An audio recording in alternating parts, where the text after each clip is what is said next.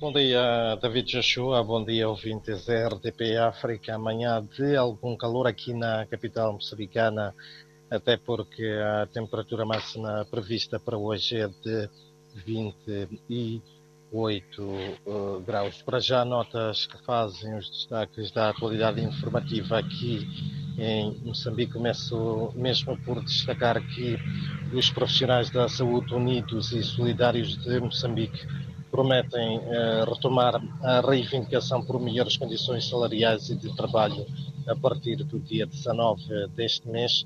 Para já vão manter a greve suspensa devido à atual situação política do país bastante conturbada em consequência dos resultados das sextas eleições autárquicas contestadas pela oposição. Por outro lado, também a Confederação das Associações Económicas de Moçambique, CTA, realiza hoje a 14ª edição do Economic Briefing, um evento que vai, entre outros temas, abordar o desempenho das empresas nacionais no terceiro trimestre de 2023 e perspectivas económicas. Será também apresentada neste encontro a 13ª edição do relatório do Índice de Robustez Empresarial por outro lado, também uh, dizer que a Ministra dos Negócios Estrangeiros e Cooperação uh, de Moçambique, Verónica Macamo, recebe hoje em audiência a delegação de avaliação militar da União Europeia,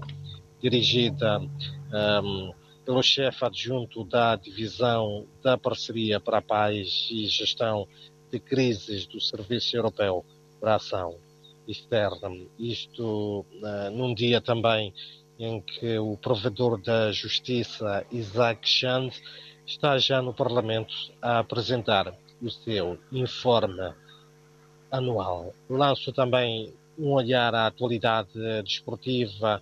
Uh, toma hoje posse o novo elenco da Federação Moçambicana de Futebol. Feisal Cidade foi eleito na véspera de fim de semana para mais um mandato de quatro anos à frente dos destinos do órgão máximo do futebol nacional. A cerimónia vai decorrer na sede da Federação Moçambicana de Futebol em Maputo. E mesmo a fechar com uma nota cultural, arranca hoje em Maputo a oitava edição do Festival da Criança, denominado Gingiretana. Trata-se de um evento que uh, vai decorrer na cidade de Maputo e também na vila, na autarquia de Marraquena. Para esta noite está agendado um concerto de abertura deste festival a ter lugar na galeria junto ao porto uh, de Maputo. E até domingo o Festival em reserva uma série de atividades relacionadas ao canto e à dança. O Festival de Papagaios, entre muitas outras iniciativas como feiras de livro, gastronomia e saúde, de acordo com a promotora do festival, Melita Mazzini. São então ah, estas, hum, David Joshua e ouvintes, algumas das principais notas que fazem os destaques da atualidade informativa aqui em Moçambique, hum, neste hum, começo do dia, em que recordo o Instituto Nacional de Meteorologia prevê uma temperatura máxima de 28 graus aqui para a cidade das Acácias.